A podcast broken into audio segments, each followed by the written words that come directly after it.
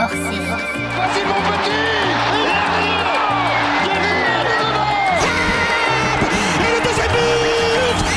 doublé Magnifique bout Au bout, au bout Au bout Le but Derrière, du gauche, le.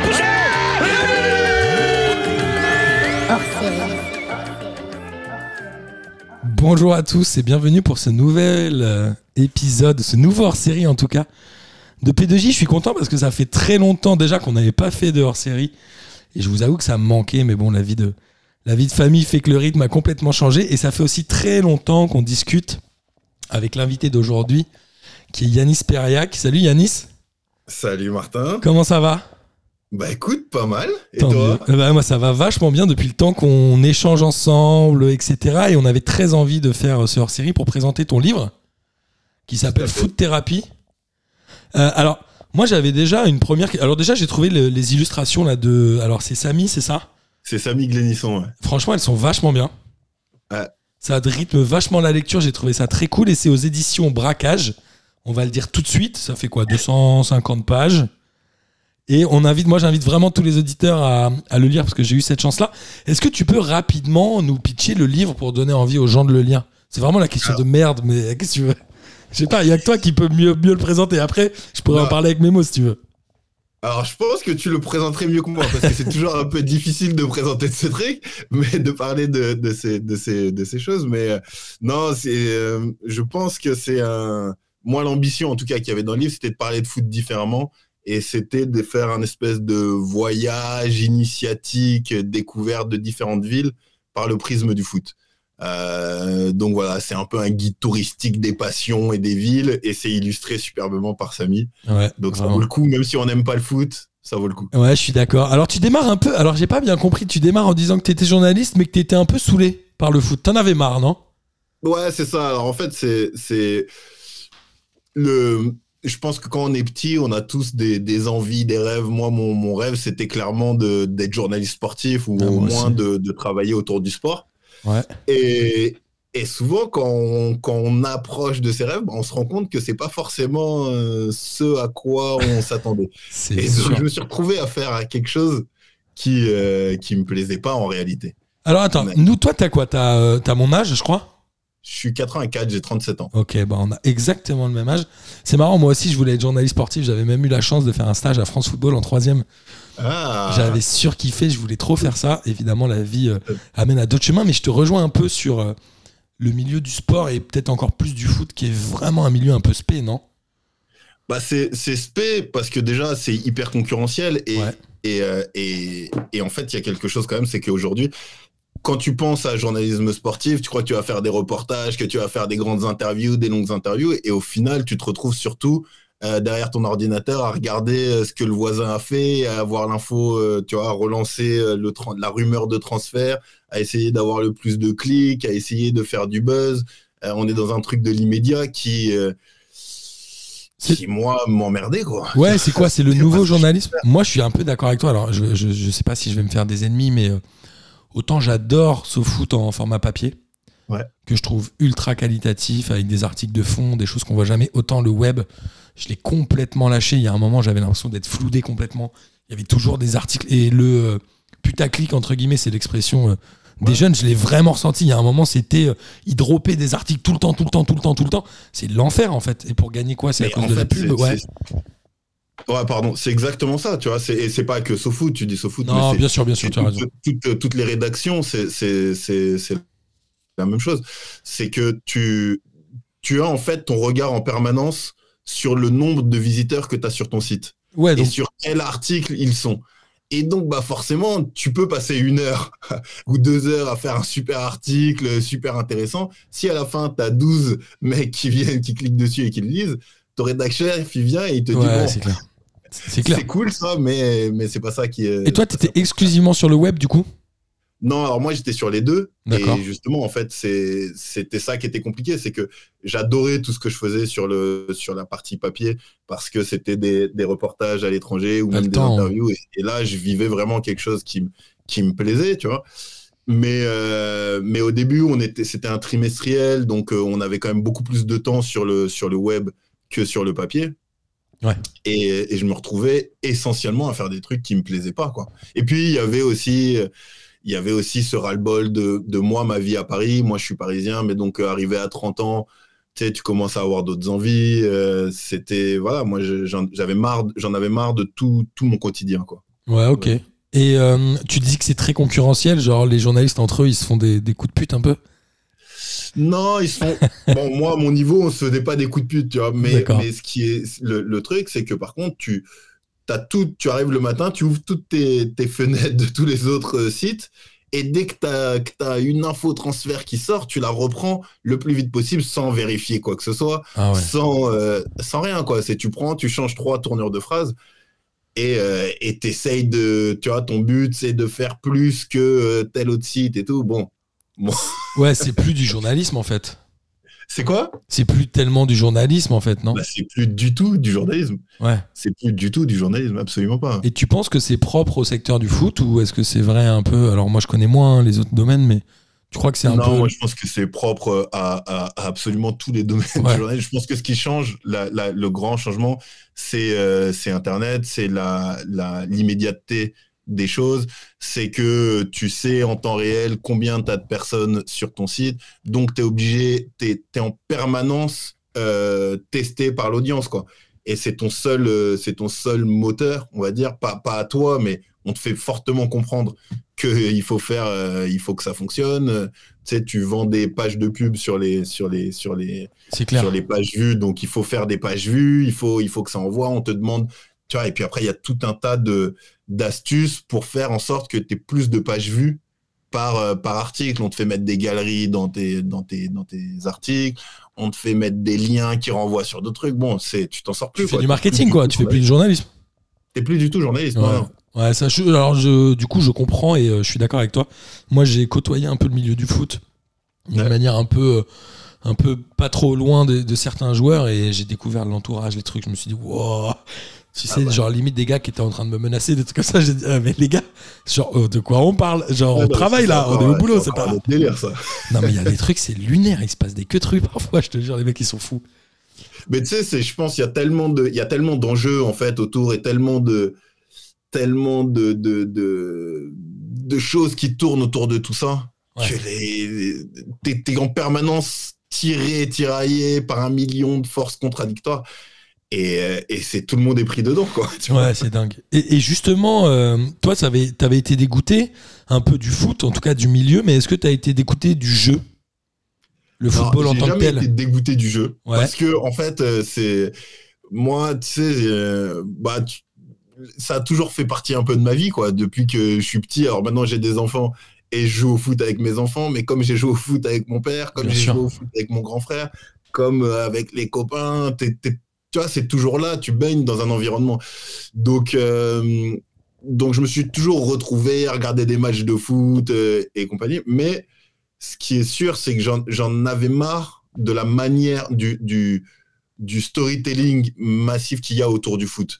Moi, la, la manière de parler du foot, euh, globale, la, la- la manière dominante qu'il y a de parler du foot dans nos médias, me fatigue. Tu vois, cette recherche du clash en permanence, cette recherche de, de faire de la vue, de, de parler des transferts, des millions, etc. Moi, c'est pas ce qui me fait kiffer, quoi, dans le foot, en fait. Ce qui me fait kiffer, c'est d'aller faire un foot avec des potes ou l'émotion que j'ai quand, Je quand je vois un match ou quand je vais dans un stade.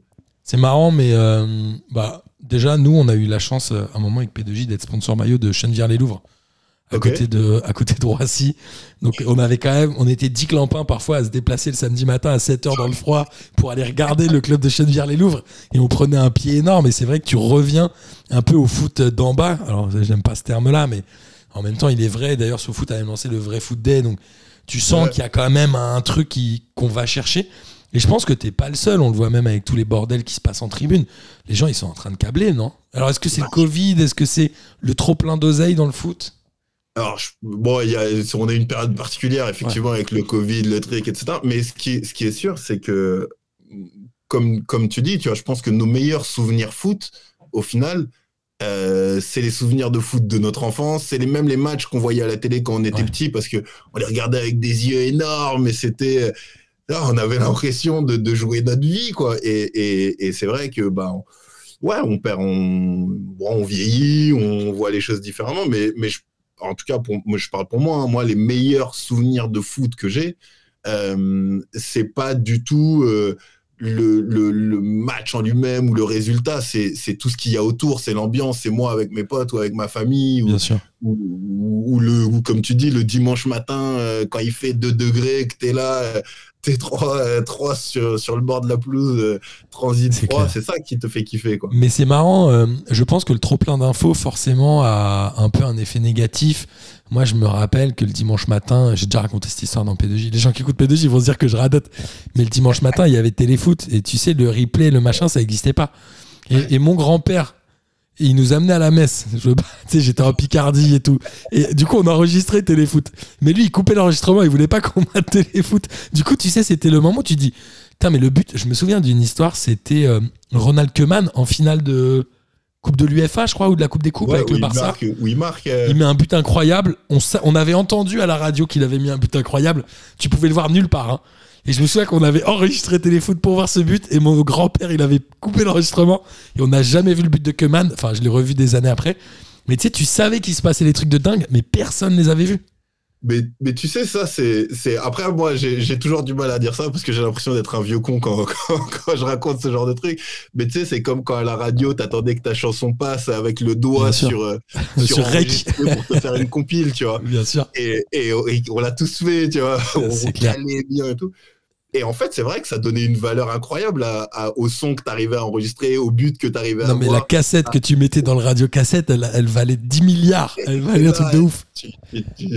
C'était la vie, quoi. Et tu pouvais te l'échanger, la prêter, c'était c'était incroyable. C'était trop Et, bien. et comme tu dis, tu vois, les, les matchs, les images, c'était c'était quand tu avais vu un but, tu voyais déjà, tu vois, les, je te parle même pas des images des, des championnats étrangers euh, et compagnie.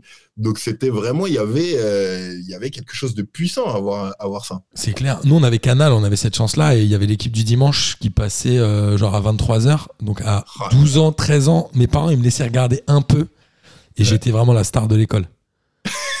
vraiment de ouf. Tu vois, c'était vraiment clair. le moment où je pouvais moi raconter toutes les histoires. Ouais. Le mec, juste, il était là, et il avait toutes les infos, il avait vu tous les buts, et il pouvait tout faire. Euh, en tout cas, et moi, j'ai vu un truc, je me suis tout de suite dit qu'on allait bien s'entendre tous les deux quand à un moment tu as cité euh, un match et notamment un but incroyable de Georges Weah à Munich. Oh C'est là. en 95 Ouais.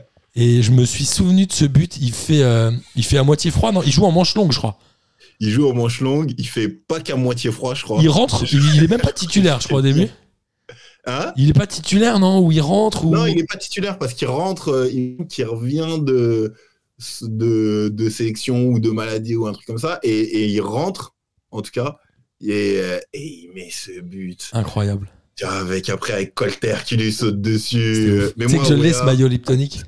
c'est Ouais, le Liptonic. Il Mais. Weah, moi, c'était un joueur qui me, qui me, qui, qui, qui me faisait tellement vibrer. Quoi. Ouais, de malade. Moi, j'ai eu un joueur par décennie, vraiment des années 90, c'était Georges Weah. Genre vraiment, c'était incroyable.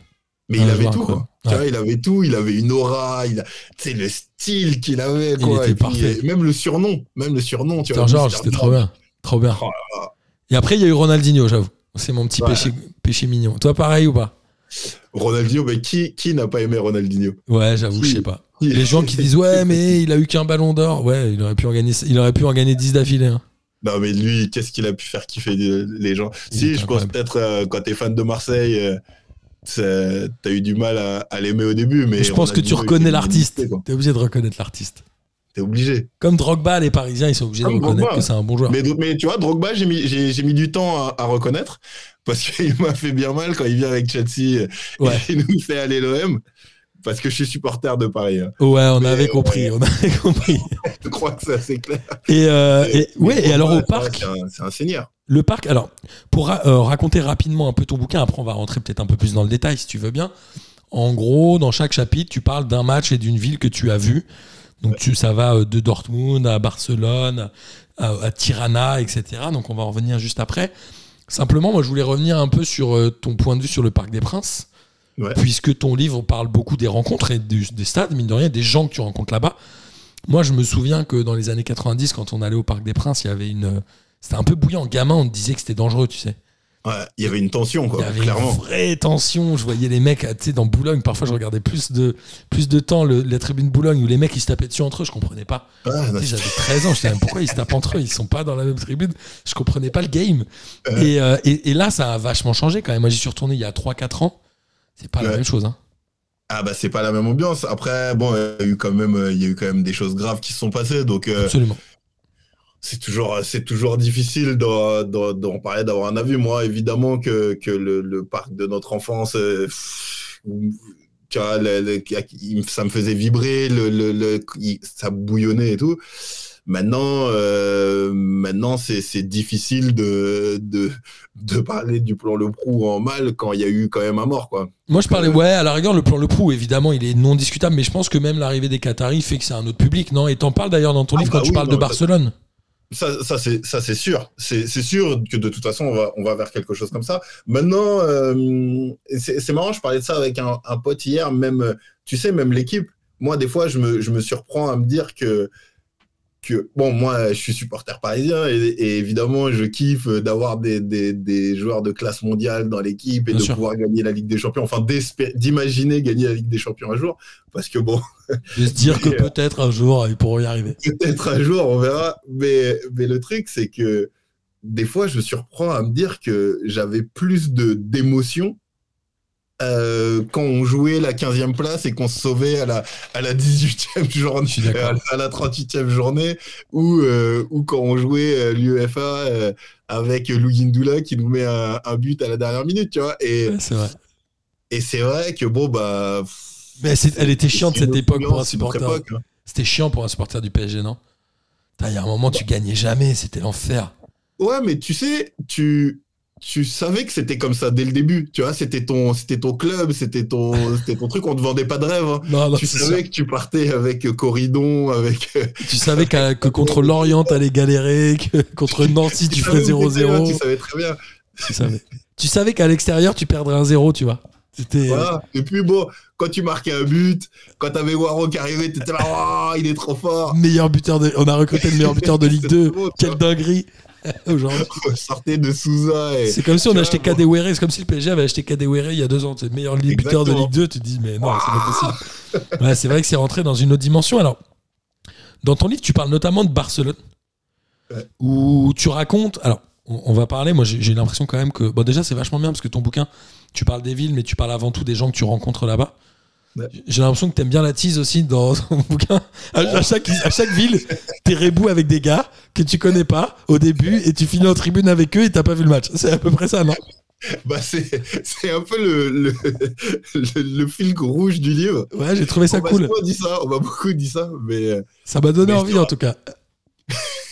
Donc à Barcelone. C'est pour ça qu'il faut qu'on se voit en vrai. Mais grave, mais c'est sûr. On va, ouais, mais pour ça, on va pas, on va avoir du mal. Hein. On va- on fera pas une émission en tout cas.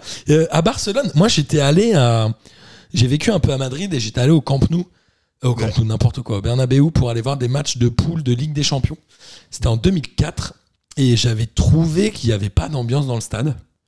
Ouais. Euh, Il y avait euh, la Courva Sud, je crois, elle s'appelle comme ça, derrière un but, où ils sont allés euh, 2000 à chanter, mais le reste du stade, c'est euh, applaudissements et huées. Est-ce que c'est pareil à Barcelone? Alors, c'est pareil, moi pour le coup, c'était un match particulier parce que c'était le dernier match de Xavi, donc Exact. il y avait quand même. euh, on s'apprenait au trip, tu vois, l'émotion, euh, l'émotion de la. Mais clairement, c'est ça. Après, le, le, le, le truc, c'est que t'as pas, t'as pas les copes comme dans d'autres stades, c'est pas bouillant et tu, tu ressens pas, tu vois, tout le monde vient regarder le match, t'as beaucoup de touristes qui Ouais. viennent, c'est un peu une, une attraction touristique. Par contre, c'est des stades qui sont magnifiques, tu rentres, le truc, il est immense, ça s'arrête pas, tu vois, y a... Et rien que ça, moi je, moi, je trouve ça beau, en fait, archi- architecturalement parlant, un stade. Ouais, c'est ça, c'est assez beau. Et, et- et rien que d'être là-dedans, en fait, ça, ça, me- ça me touche. Par contre, c'est clair que, que le Camp Nou, bon, Ouais, il n'y a pas d'ambiance.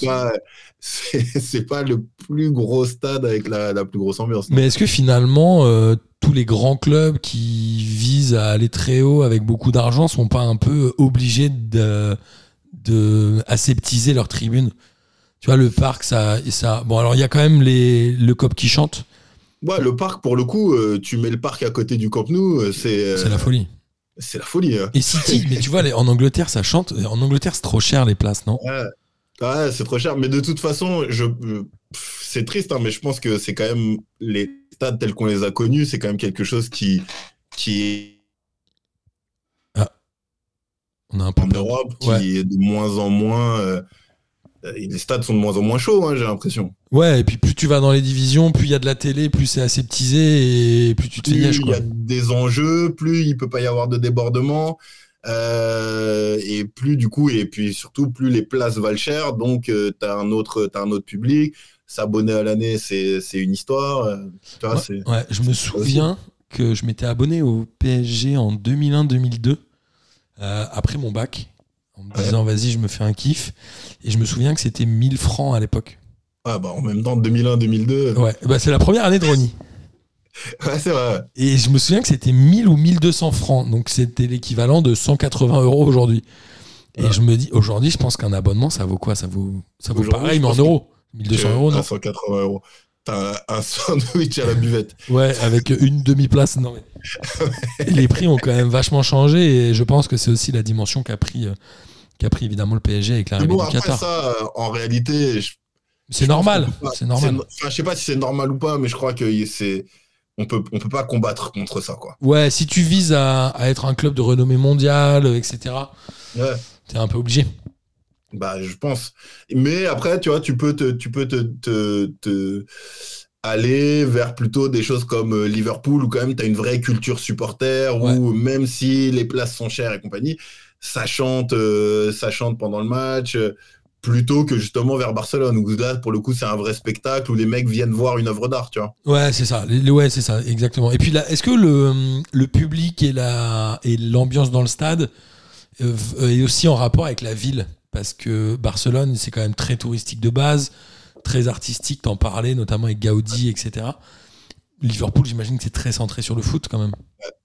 Ah ben, pour moi, c'est justement un des gros trucs du livre, c'est à quel point les stades et les supporters sont représentatifs de, de la ville. C'est-à-dire que tu vas dans un, dans un stade de foot, aller, aller au stade de- du Fenerbahçe, c'est pas du tout la même chose que d'aller au stade de Tirana ou d'aller euh, ou d'aller à, à Barcelone ou à Naples ou, ou à Dortmund. Tu le sens très clairement, tu vois, à, à Lisbonne, t'as- je, vois- je vois que tu as un petit, un petit tramway de Lisbonne en plus derrière toi Ouais, à Lisbonne, tu as, un truc vraiment très familial, tu le Ouais. ressens. Et la ville est comme ça, tu vois, c'est culturel. Donc au stade, à Lisbonne, c'est très tranquille. Tu dis qu'il y a des familles qui, qui font des sandwichs, des machins dans le stade. Ah ouais, c'est incroyable. C'est incroyable. C'est-à-dire que tu as des enfants, tu te sens. C'est vraiment, tu vas avoir un match de foot, il y a, y a de l'ambiance, il peut y avoir de l'ambiance, le stade est beau et compagnie, mais c'est très très familial et tu le sens. Et au sport, autant au sporting que, que au euh, tu vois, t'as pas du tout, tu ressens pas du tout la tension ou la, ou, qu'il peut y avoir à Naples, par exemple. À Naples, tu arrives près du, près du stade et tu as, une ambiance de guerre un peu, tu vois. Ouais. T'es es là, tu sens, tu as des, t'as des pétards qui explosent, t'as des, tu vois, c'est une ambiance vraiment, vraiment différente. Ouais, c'est sûr. Et il y, a, y a en effet l'ambiance de la ville, tu l'as dit. Il y a euh, certainement aussi un peu l'histoire du club, non?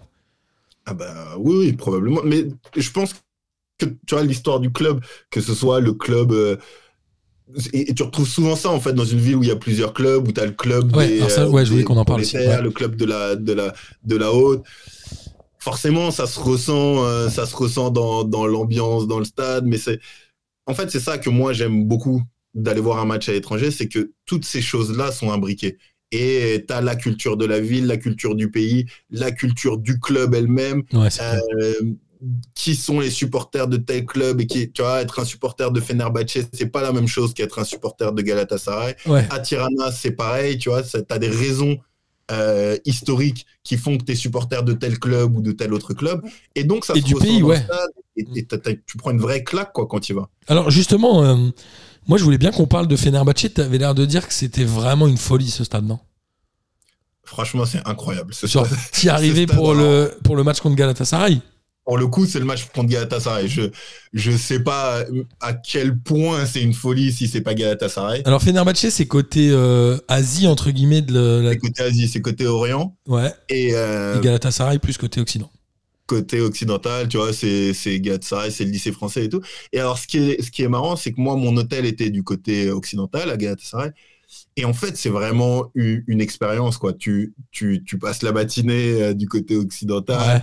T'as as le grand bazar, la, la, tu vois, la cathédrale. Déjà, bon, Istanbul, c'est une ville, euh, c'est une ville, il- tu te prends une claque quand tu y vas. Il faut y aller. Ouais, ceux qui y sont jamais allés, il faut y aller. Ouais, je pense que c'est une des rares, enfin une des villes les plus les plus impressionnantes quand, quand tu vas où tu ressens vraiment quelque chose. Et quand tu traverses le Bosphore et que tu arrives à Fenerbahçe, tu as vraiment cette impression de changer de continent, de changer de de changer de lieu. Alors Ouais, vraiment. même. Ah, moi ça m'a ça m'a frappé tout de suite, tu vois. T'as quoi T'as un quart d'heure de bateau, non? Un quart d'heure de bateau, un truc comme ça. Et tu ailleurs. sens quelque chose qui se passe, tu vois, c'est chargé en émotions. Et alors, tu arrives à Fenerbahçe, là, donc jour du match, 5 heures avant le match. Mais les rues sont pleines à craquer, mais pleines. Et dans un espèce de mélange de. De, tu vois, tu as des nanas en mini-jupe, d'autres voilées, tu as des mecs défoncés, d'autres euh, tout, euh, tout droit dans leurs bottes.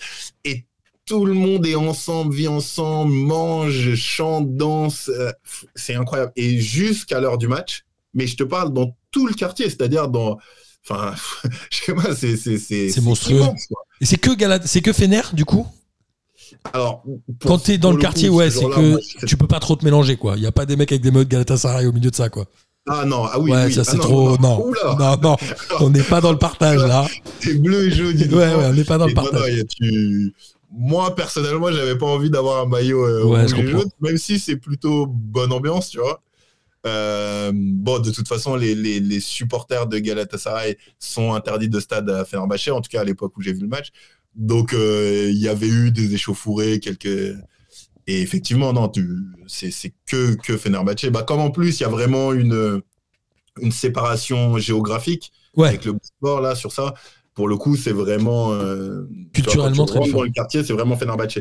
En revanche, le matin, quand tu es du côté Galatasaray, tu vois des maillots de Fenerbahçe, tu vois des maillots de Galatasaray, ils vivent vraiment ensemble, tu vois, il y a aucun problème. parce que c'est un peu plus touristique. Ouais, mais donc ça, t'as vraiment vu que c'était euh, une énorme folie.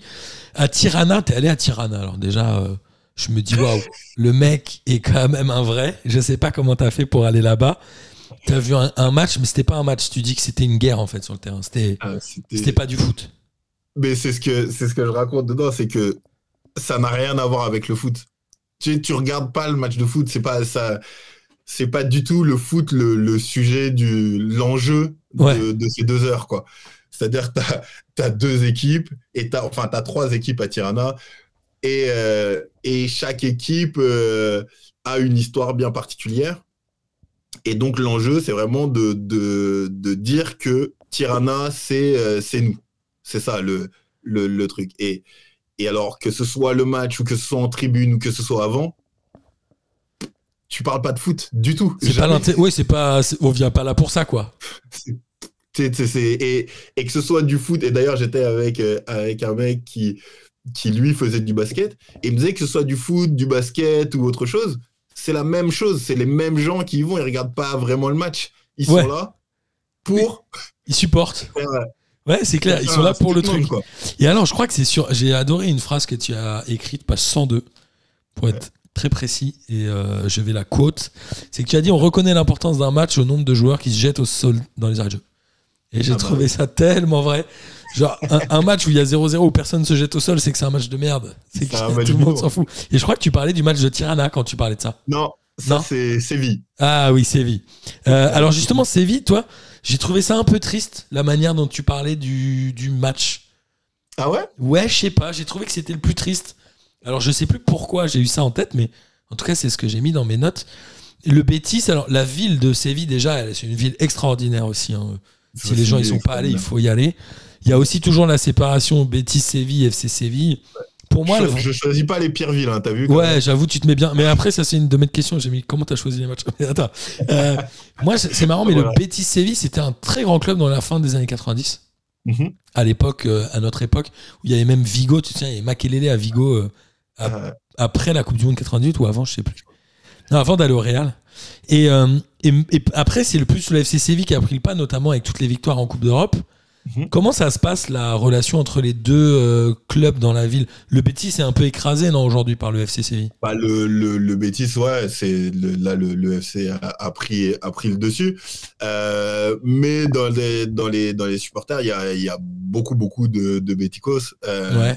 qui tu vois c'est ils vivent ils vivent vraiment ensemble euh, pareil tu vois c'est c'est il y a pas du tout de, de, de- enfin moi j'ai trouvé que c'était un, un, un derby assez assez fraternel il n'y Ouais. a pas de il y a pas de guerre euh, tu, tu vois tu sens pas de violence euh, ni rien et, et par contre euh, ce qui tu vois tu disais que c'est que c'était triste c'est marrant parce que je crois que c'est justement celui où je dis que que j'aime ces moments là en fait ils perdent Bétis Ouais, c'est ça. C'est pour ça que j'ai dit que c'était triste. Exact. voilà, le, le Betis perd et euh, et t'as euh, c'est moi c'est aussi le genre de moment que j'aime, tu vois, les moments où l'équipe perd et, et d'être ensemble dans la défaite. Tu vois, le, le, le 6-1 euh, au, au Barça, Ouais. il m'a retourné, mais finalement, c'est une émotion, c'est une émotion hyper forte, tu vois. Et, et- et même dans ces, dans ces moments de défaite ou de, tu vois, d'après-match où le, où le père prend son fils, où le grand-père rentre avec, euh, avec son, son petit-fils. Et allez, il n'y a plus rien à dire, on rentre à la maison, plus personne ne parle. Je trouve qu'il y a une beauté là-dedans, tu vois, dans, dans ce stade, dans un stade plein à craquer, silencieux, et où tout le monde part petit à petit. Je trouve que c'est. C'est un peu la clim, quoi. Lui qui me parle, quoi. C'est un peu le principe de mettre la clim. Toi, t'aimes Ouais, bien voilà. ça. Les trucs où les joueurs mettent la clim. Ouais, mais c'est pour ça. Après, euh, toujours dans les, dans, les dans les villes pardon, où il y a deux clubs, il y a évidemment toujours cette opposition entre le club des riches et le club des pauvres. Ouais. Parce que souvent, historiquement, bah, c'est l'entreprise du coin qui a monté un club avec les. Donc, donc c'était les plus riches. Et il y a eu un peu le, plutôt le, le peuple qui a monté un autre club. Euh, c'est le cas notamment à Bruges, hein, je crois. Ouais. Quand tu parles de Bah, Bruges. c'est- c'est le cas à peu près partout, hein, je crois. Ouais, c'est le cas à peu près partout. Mais parfois, c'est pas le club euh, riche le plus populaire. Inversement, il n'y a pas tellement de règles en fait. Ça dépend. Ça dépend, mais bon, quand même, le, souvent, le, c'est le club le, plus pauvre, le plus populaire. Dans les, tu vois, dans le, même s'il gagne moins, tu vois, je pense, bah, par exemple, à Séville, euh, je pense qu'il y a plus de, de Béticos que de Sévillistans. Ouais, c'est vrai. Et, euh, et oui, c'est vrai que souvent dans les clubs où il y a, enfin dans les villes, pardon, il y a deux clubs, ça se construit dans cette opposition-là. Et est-ce que tu as remarqué des, des manières différentes d'aborder les matchs quand il y a justement des derbys d'une même ville ou pas? Moi, je crois que j'ai jamais fait de derby d'une même ville. J'ai jamais eu la chance d'assister à un match. Tu veux dire entre, entre Ouais. chaque euh, Ouais, club quand, ouais, quand toi, tu es dans un derby d'une même ville, est-ce que vraiment tu sens que c'est euh, plus pesant ou? Ah bah oui, oui. Ah, Est-ce que en t'as fait quoi, Bruges? c'est Alors, moi, c'est ça que j'adore quand tu vas voir un... Au début, ce que je voulais faire, et d'ailleurs à Dortmund, c'est ça, c'est juste d'aller voir un match de foot dans une ville de foot. Ouais. Tu vois, à Dortmund, tu vas voir un match de foot, quel que soit le match de foot, et tu regardes comment ça se passe. euh, Mais en fait, quand tu vas voir un derby, c'est décuplé parce que vraiment, tu sens la ville battre tout Ouais. le week-end au rythme du foot. Et tu vois, tu as les, t'as les, euh, les interactions entre les différents euh, supporters, comment ils se regardent, quels sont les maillots que tu vois, euh, comment ils représentent leur club, comment après le match, dans comment ils et interagissent, c'est etc. Et c'est, et c'est génial, tu vois. C'est-à-dire que tout le week-end, tu as. ah, bah, je te dis, encore une fois, l'exemple d'Istanbul, ce, ce- cet exemple où tu, où tu passes d'un côté de la ville à l'autre côté de la ville et tu changes de supporter, tu changes d'ambiance, tu rentres dans quelque chose de festif, après tu reviens de l'autre côté selon qui a gagné. Euh, est-ce que les, est-ce qu'on on pleure, est-ce qu'on est heureux, t'entends les, t'entends les gens crier, c'est. Ouais, et puis tu joues une certaine suprématie locale, euh, au moins temporairement, non? Tu te dis, voilà, on a gagné le derby. a- pendant six mois. Ouais, jusqu'au match retour. Tu vois, et d'ailleurs, dans beaucoup de, bon, dans beaucoup de, de, de derby, tu as à la fin du match euh, quelque chose où tu marques ta, vi- ta victoire. À Bruges, tu plantes un, un drapeau dans le rond central. Exact. À, euh, Et tu racontes ça, et il y a un mec qui l'a fait alors qu'ils avaient fait match nul, c'est ça, hein, dans ton c'est bouquin ça, il, le, fait- il, il fait match nul et le, bon, le, le drapeau se, se casse, ne rentre pas dedans, tu vois, et, et, et du coup, il n'arrive pas à le planter. Mais t'as ça qui est très fort de, de marquer le, la ville, de dire c'est ma ville pendant six mois jusqu'à la prochaine jusqu'à la prochaine victoire ou prochaine défaite. Et tu racontes, toi, à Bruges, euh, alors euh, le, le cercle est le club le moins connus. Ouais. Et tu dis qu'il n'y a même pas de maillot, quoi. Dans, genre, dans les magasins, tu trouves pas. Genre, c'est Ah, vraiment le club de la loose. Alors, c'est le club de la loose la plus, la plus totale. Mais moi, tu sais, je suis allé à Bruges en me disant, euh, bon, il y a, y, a, y a un derby à Bruges. Allons voir, quoi. Ouais, ouais, bah Et- oui, ça valait le coup. Et, tiens, allons voir, ça vaut le coup. Et t'arrives, et en fait, rien, il y a personne. Justement, tu, tu me disais euh, d'aller voir un derby euh, d'entre deux équipes. Souvent, tu sens toute la ville qui, Là, rien euh, qui vibre pendant tout le week-end. Et là, tu ne sens rien. Il Non, se vraiment passe rien. Tu marches, tu vois pas un maillot, tu vois rien, comme s'il n'y avait pas de match. Par contre, quand tu arrives, au, quand t'arrives au, au stade, tu commences à, tu vois, à voir euh, l'ambiance qui, qui monte et compagnie, parce que les supporters du club, en fait, viennent de toute la Belgique. Ils sont pas forcément à Bruges. Bruges, c'est une ville, euh, c'est une ville de millionnaires. C'est une ville, euh, c'est comme Venise, si tu veux. Il y a plus grand monde qui vit à Bruges où c'est tout petit, c'est très cher. Euh, Les et donc, supporters, les viennent de toute la Belgique. Mais la Belgique a quand même un rapport un peu particulier avec son football. Nous, on a souvent eu des auditeurs euh, belges euh, et ils suivent parfois plus les championnats étrangers parce que le système de play-off, etc., Ouais. a vraiment complexifié les choses. Et alors, je sais pas si c'est encore le cas, mais en tout cas, je sais que c'est parfois Oui. un peu compliqué. Ouais, bah, et puis je pense que c'est pas le, le championnat le plus sympa à suivre non plus, quoi. ouais, c'est sûr. Moi, je me souviens, tu avais dit que c'était, euh, que tu avais eu froid, je crois, à Bruges. Ah bah, j'ai eu froid à Bruges, je te confirme. Ouais, je suis allé à Anderlecht. j'ai eu froid à Bruges, tu bois de la bonne bière, mais, Ouais. mais, mais t'as froid, ouais. C'est marrant quand t'as quand écrit ça parce que j'étais allé voir un pote au mois d'octobre, je crois, fin septembre, début octobre, on avait vu un match à Anderlecht et je m'étais gelé les couilles aussi. C'est le Ah. match où j'ai eu le plus froid de toute ma vie en Belgique. N'allez jamais en Belgique voir un match de foot. Mais, mais je, je pense que c'est. Il se passe un truc. S'il y a bien quelque chose qu'il faut retenir, c'est d'aller jamais voir un match en Belgique Non, entre novembre et mars. franchement, ouais, euh, ça a pas vraiment un grand intérêt. Je suis d'accord avec toi.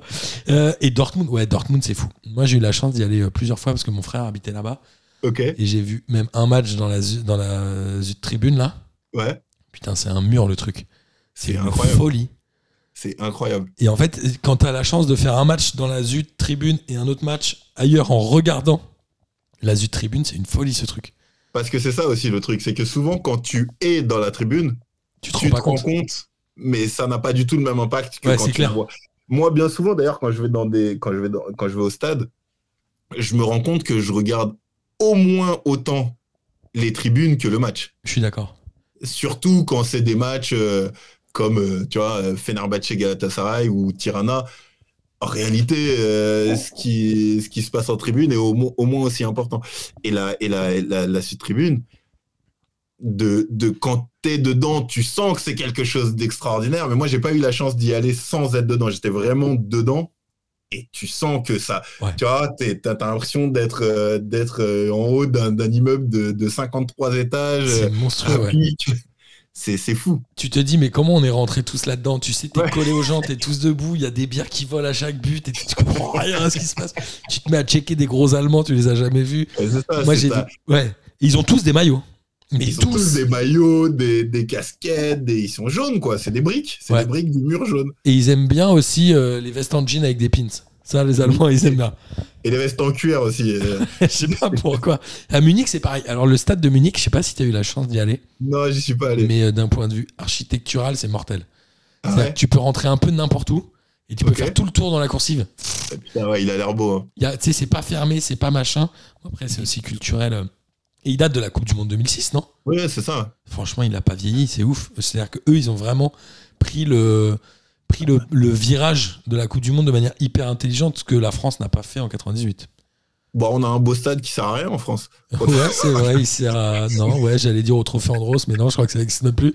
Euh, ouais, j'avoue, il sert à rien, mais euh, Ah, bah, je pense que Pour le coup, je l'architecture. crois qu'ils ont été plus, euh, plus smart que nous là-dessus. hein. Ouais, c'est sûr. Mais après, l'architecture doit être aussi pensée en fonction de la culture du pays. Quoi. Les Allemands, euh, ils sont dans la tribune 2. euh, S'ils vont aller en tribune 2, il n'y a pas de. Il a pas de problème, hein. ils vont même pas chercher à aller dans la 2 bis. Tu vois, ils sont pas.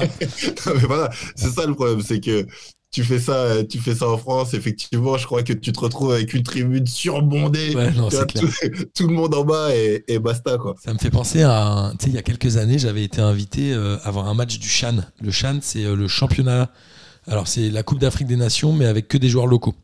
Ok, d'accord. Et euh, on avait été invité par Ah, ça, Total ça à bon, l'époque.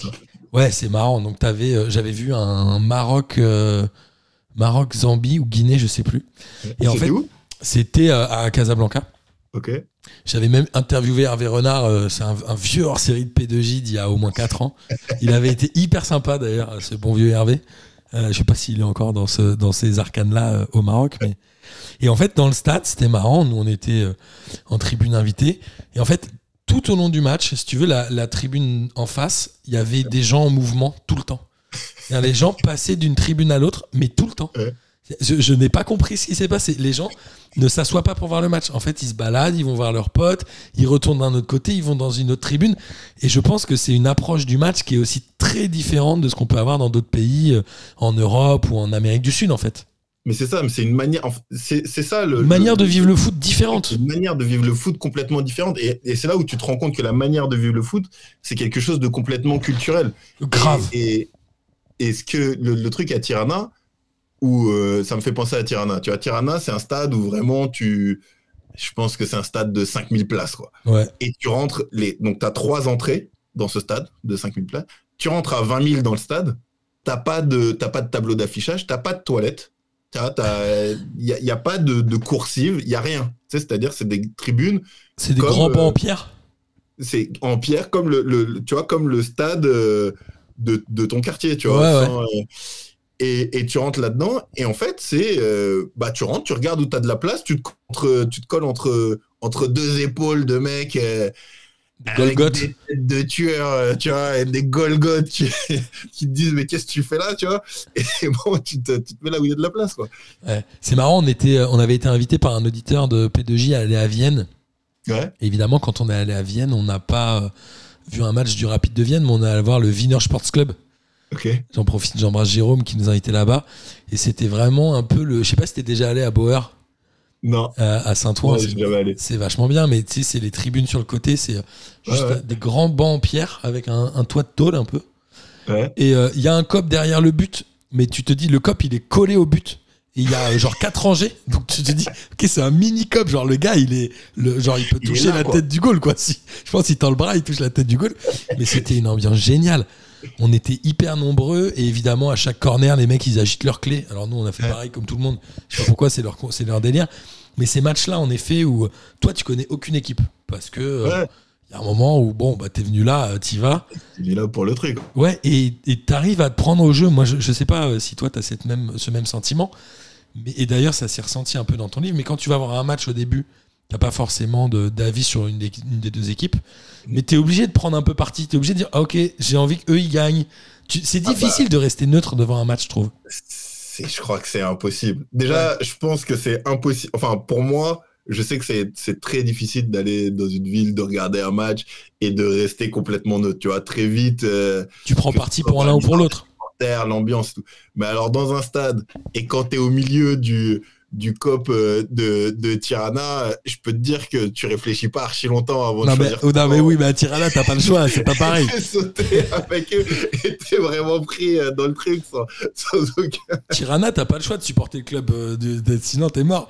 Et, euh, choix. Et du coup, tu as fait. Alors, dans ton, dans ton livre, tu parles de Dortmund, on en a parlé, et franchement, ouais, Dortmund, c'est une. Pour un, quelqu'un qui aime le foot de stade, c'est vraiment une expérience à faire. Ouais.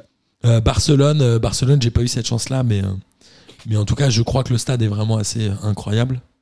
Il est beau, il est très beau. Bernabeu aussi, c'est pas mal. Je sais pas si tu as eu la chance d'y aller, mais Bernabeu, c'est très cool. Je pense que c'est- un de ceux où j'ai envie d'y aller. Je suis jamais allé, C'est- mais moi, je c'est trouvais ça c'est hyper beau. très haut. Je me suis dit, mince, mais c'est très haut, mais je vais rien voir. J'ai eu. Ouais.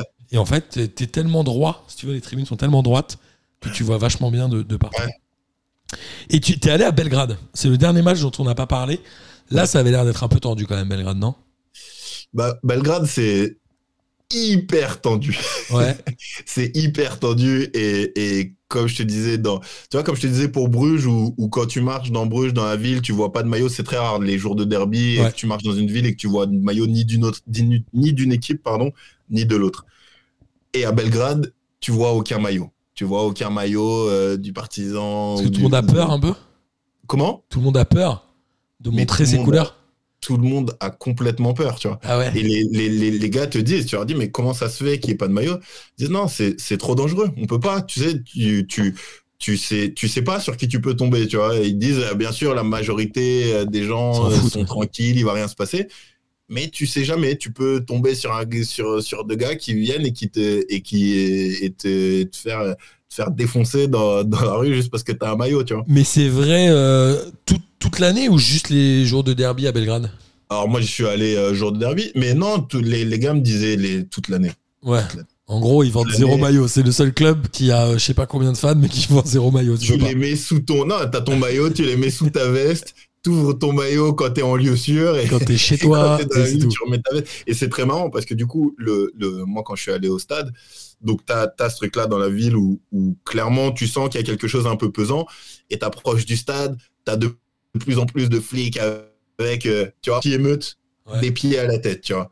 Euh, le bouclier anti-émeute, les chaussures anti-émeute, tout anti-émeute. Et t'arrives et petit à petit, quand tu rentres dans le cercle, t'arrives près du stade, et en plus les deux stades sont, euh, sont séparés de 800 mètres. hein, Ouais, c'est ce que tu dis. ouais. Et, et quand tu arrives là-bas, tu vois les mecs qui remontent, qui remontent un jogging. Et sous le, sur le mollet, tu as un tatouage qui ouvre, tu vois, qui, qui ouvre une veste, tu le maillot. Et tu vois, ça se, ça, comme si la parole se libérait en, en lieu sûr, tu vois. Plus ils avancent et plus ils se dessapent un peu, quoi. Ouais. Ils se rapprochent des abords du stade. Père, Tu sais, tu t'effeuilles. Ouais, c'est ça.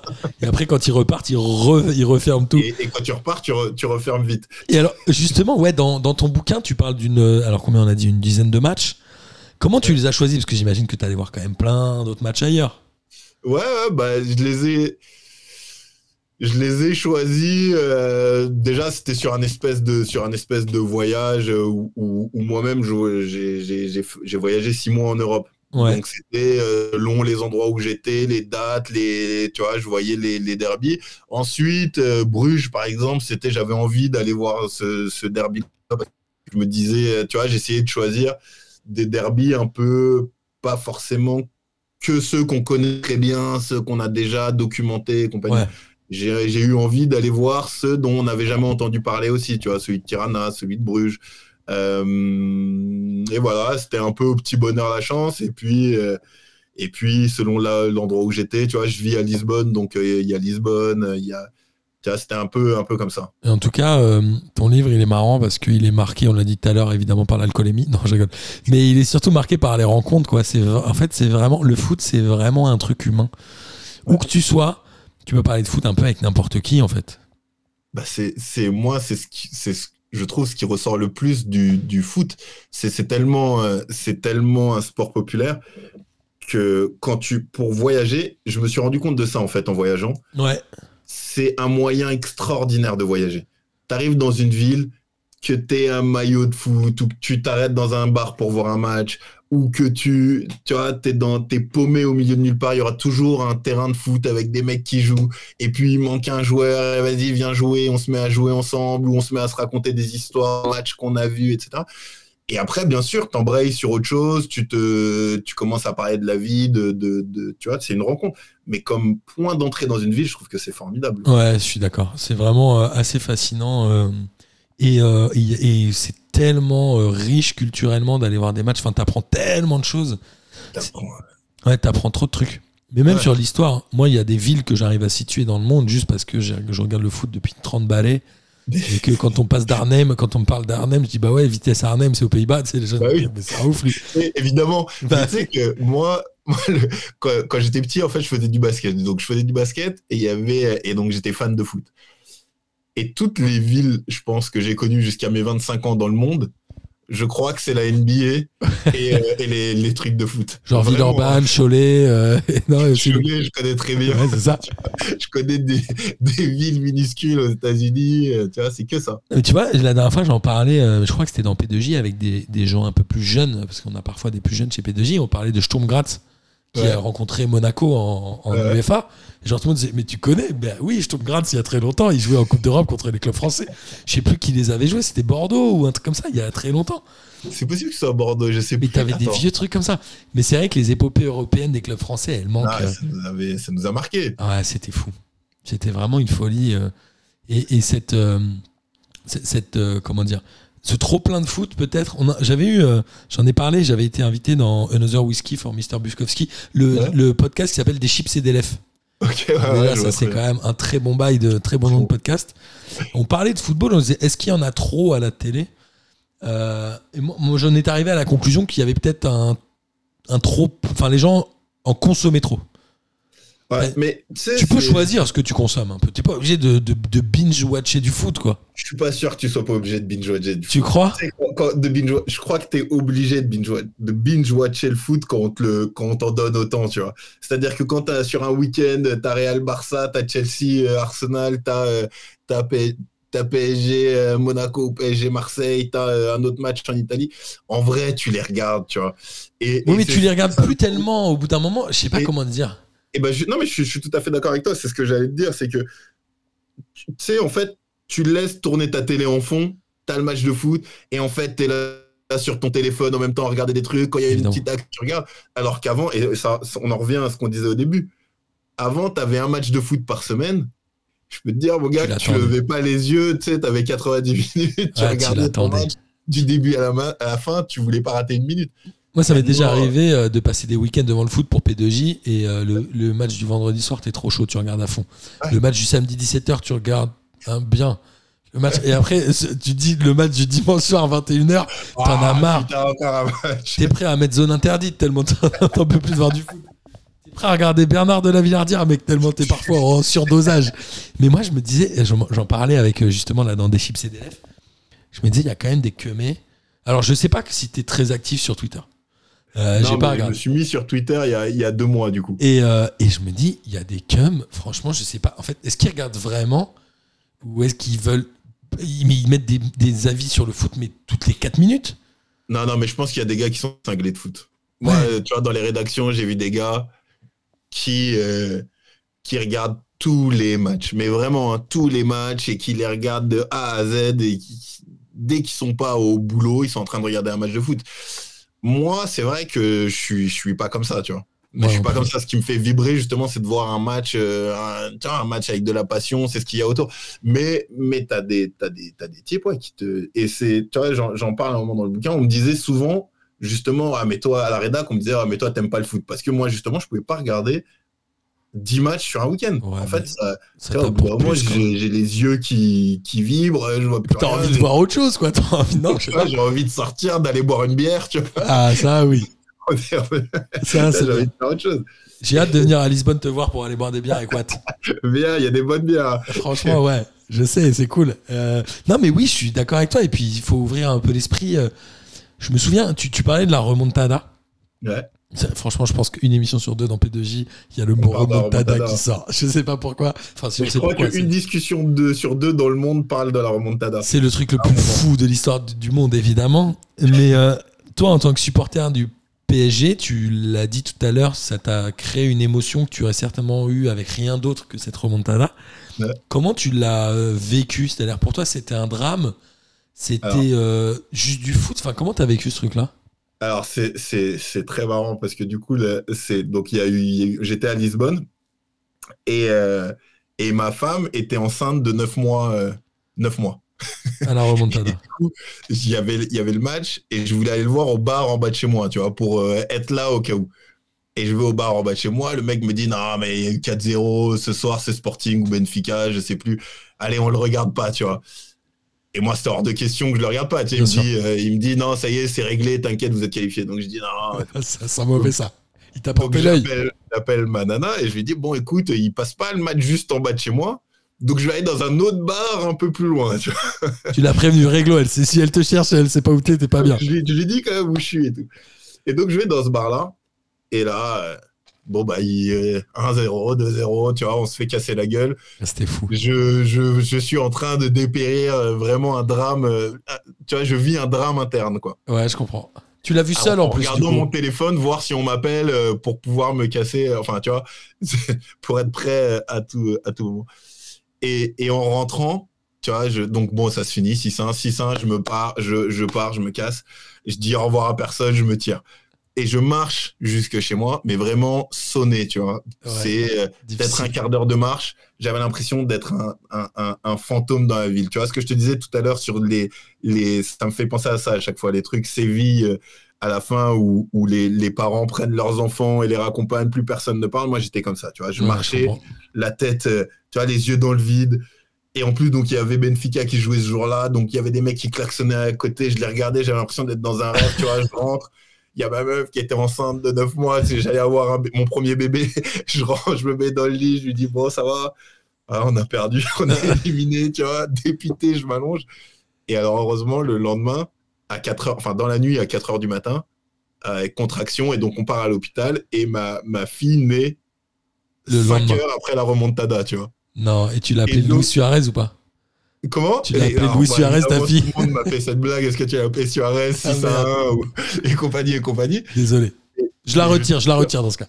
Non, mais je te jure que ça a été une espèce de thérapie. Je crois que sinon, vraiment, j'aurais fait une dépression. Ok. Et tu vois, et dans la, dans la salle d'attente en bas, parce que je pouvais pas, enfin, tu vois, j'étais un moment là-haut, et puis ensuite, je suis descendu dans la salle d'attente en attendant qu'elle qu'elle accouche. Et il y avait des moments, je te promets, j'étais là sur, euh, sur heureux, tu vois, de ce qui se passait, mon premier enfant, plein d'émotions. Et des fois, j'avais des retombées. Putain, on s'est fait éliminer.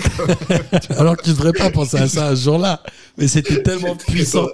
Et c'est donc c'était heureusement qu'il y a eu ça et donc après pendant six mois j'ai plus j'ai plus regardé un match de foot. Ah, t'es pas le seul. j'avais j'avais une bonne excuse. T'es pas le seul, ouais. Il y, a- y en a plein qui ont été aussi dégoûtés.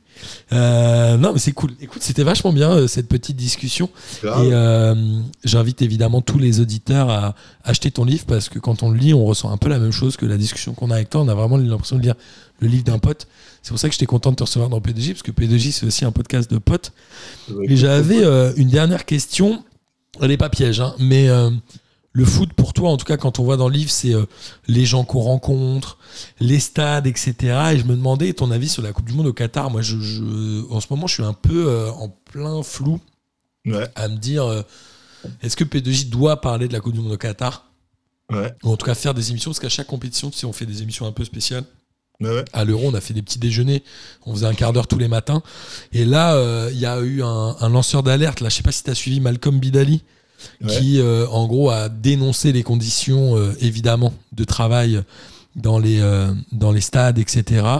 Moi, je me dis que ce- cette Coupe du Monde au Qatar, elle est loin, loin, loin, loin de tout ce que nous, on aime, de tout ce que toi, tu décris dans ton livre. C'est quoi, toi, ton avis Alors, il y a le sportif et il y a le politique, un peu, j'ai envie de dire.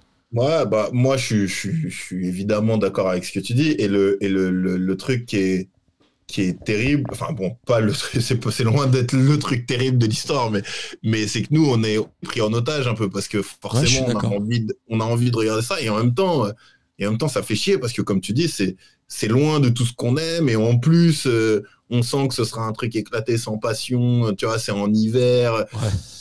Finale le Ça- jour de la Ouais. fête nationale du Qatar, évidemment, le 18 Ouais, décembre. Tu vois, euh, et puis, ce que, ce que tu dis, tu vois, c'est que le, nous, on aime le foot. Moi, j'ai, ce que j'adore dans le foot, comme tu dis, c'est les gens, les rencontres, et aussi tout la valeur d'émancipation que ça peut avoir pour plein de gens. C'est-à-dire que pour plein de gens, le foot, c'est euh, une manière de se sortir de, de son quotidien.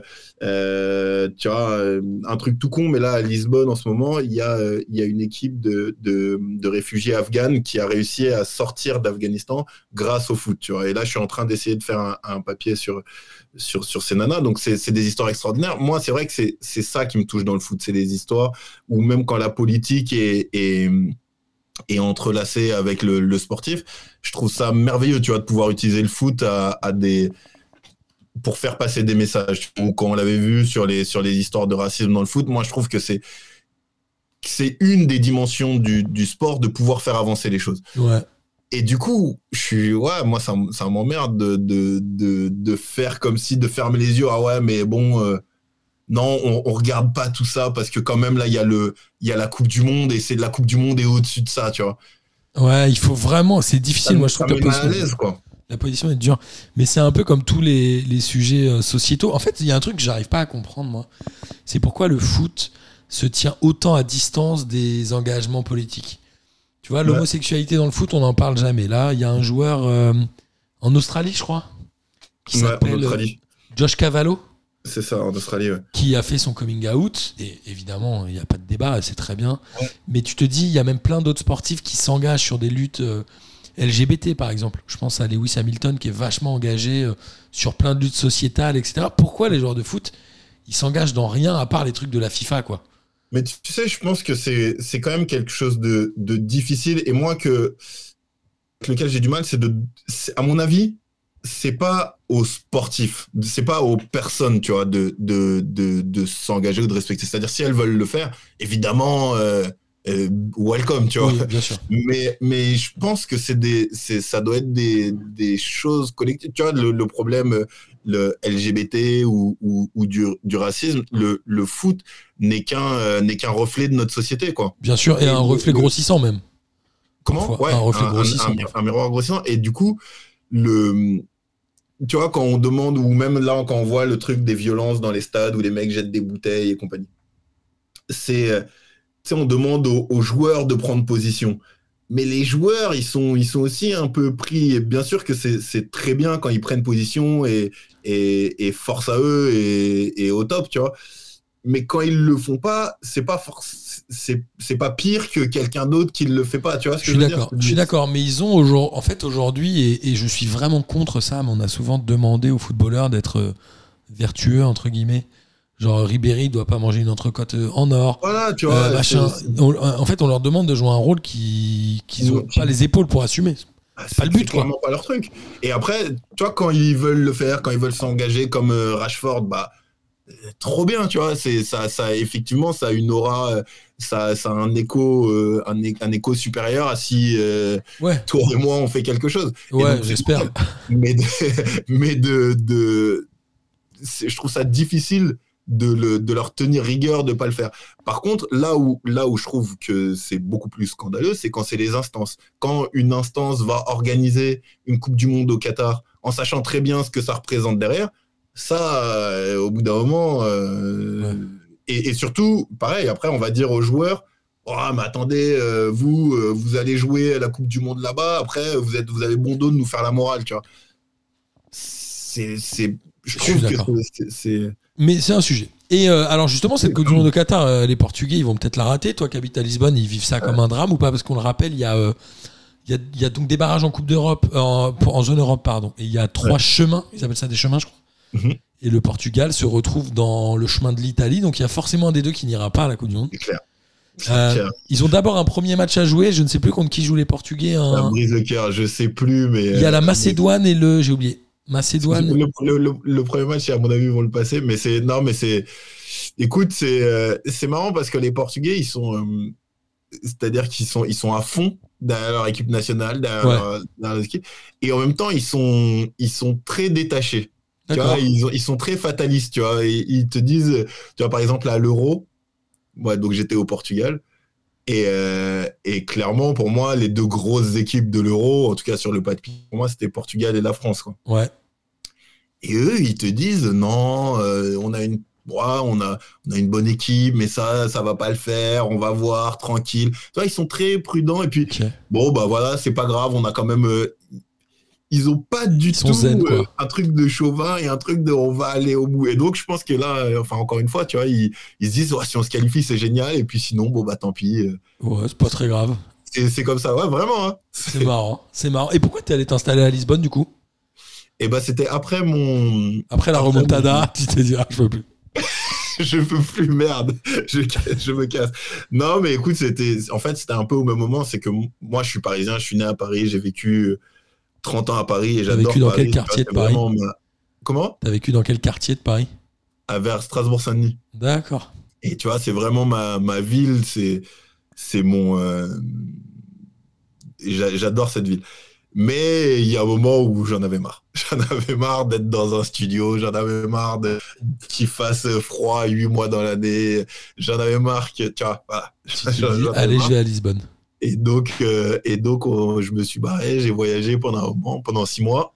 Et ensuite, c'était le sud, euh, Lisbonne, tu vois, une ville où il y a, où il fait beau, les gens sont cool. euh, a- c'est, c'est cool hein, comme ville, Lisbonne. Il paraît. Et aujourd'hui, alors, tu fais quoi?